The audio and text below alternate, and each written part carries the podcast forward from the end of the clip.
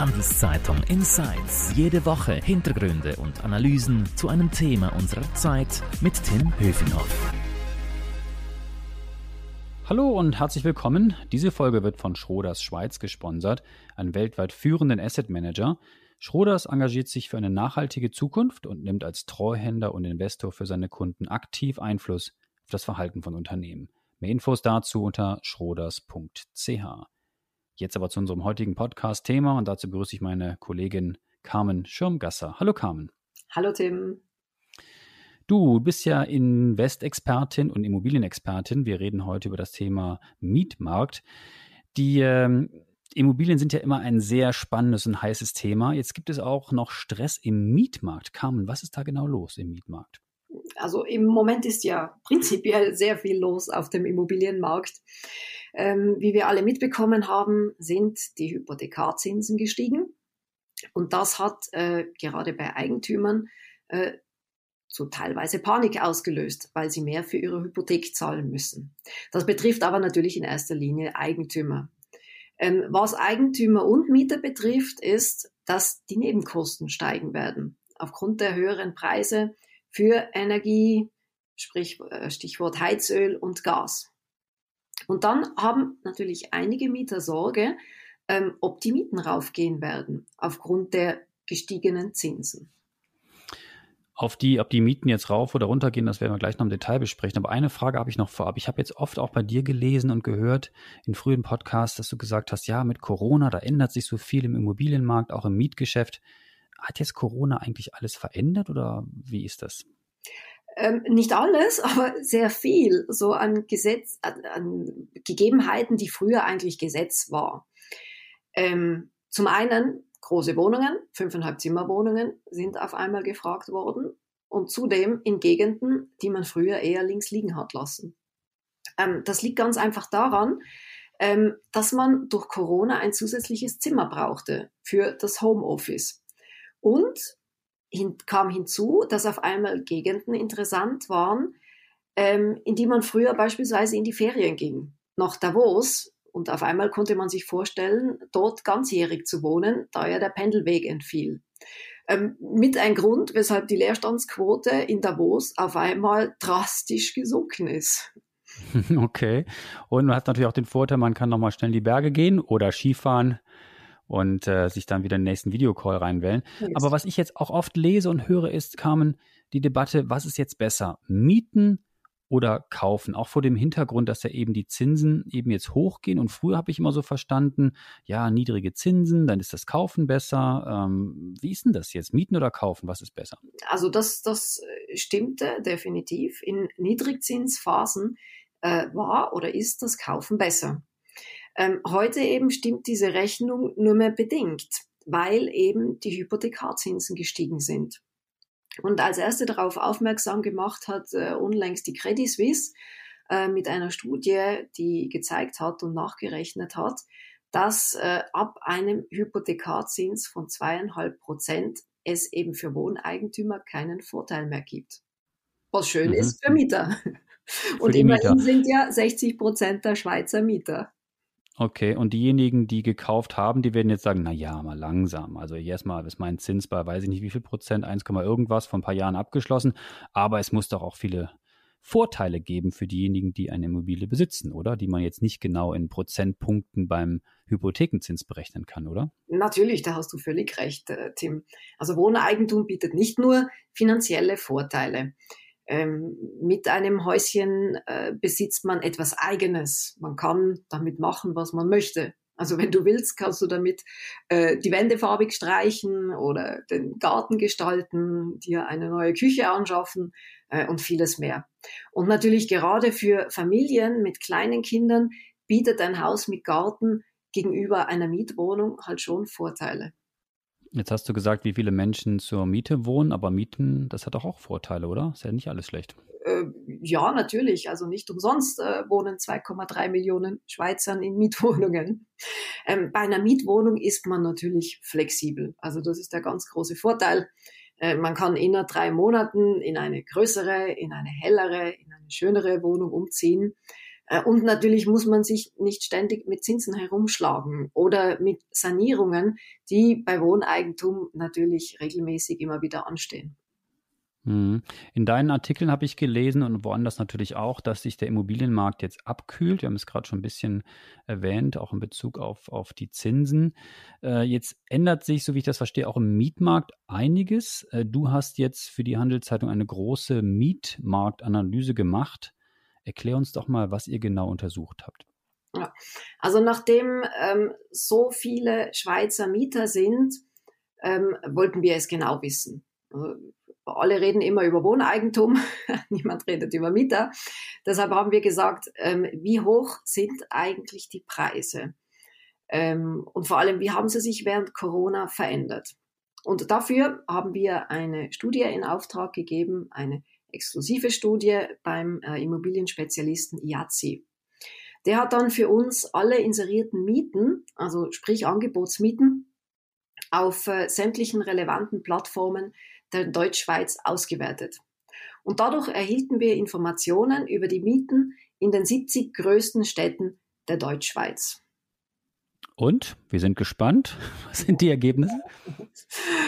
Also insgesamt äh, stiegen die Mieten über die letzten zwei Jahre in der Ostschweiz, der Zentralschweiz und der Nordwestschweiz am höchsten.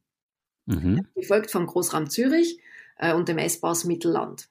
Gleichzeitig aber, und äh, das ist auch die gute Nachricht, gab es, gab es Gegenden, die günstiger geworden sind. Also am stärksten haben sich die inserierten Mieten in einigen Städten im Kanton Schwyz reduziert. Und äh, ebenfalls günstiger wurde es beispielsweise im Kanton Graubünden, äh, in Landquart, in St. Moritz, äh, in Donat-Ems, aber auch im Appenzell, Glarus Nord und einigen Städten in Luzern. Alles nachzulesen bei uns in der Handelszeitung. Wollte ich gerade sagen, ihr habt da, ich habe es schon gesehen, also für Online und für Print riesige Tabellen. Das können wir jetzt hier nicht alles noch ausbreiten, das kann man sich alles genau in Ruhe dann herunterladen oder anschauen. Aber vielleicht an dieser Stelle, was hat dich denn bei der Analyse am meisten überrascht?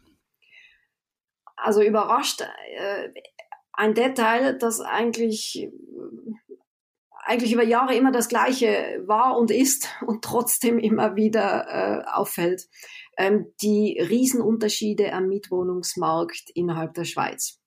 Mhm. Ähm, da kann man beispielsweise in Glarus Süd, ähm, das 88 Kilometer von Zürich entfernt ist, äh, um die Hälfte, mehr als die Hälfte günstiger wohnen als in Zürich.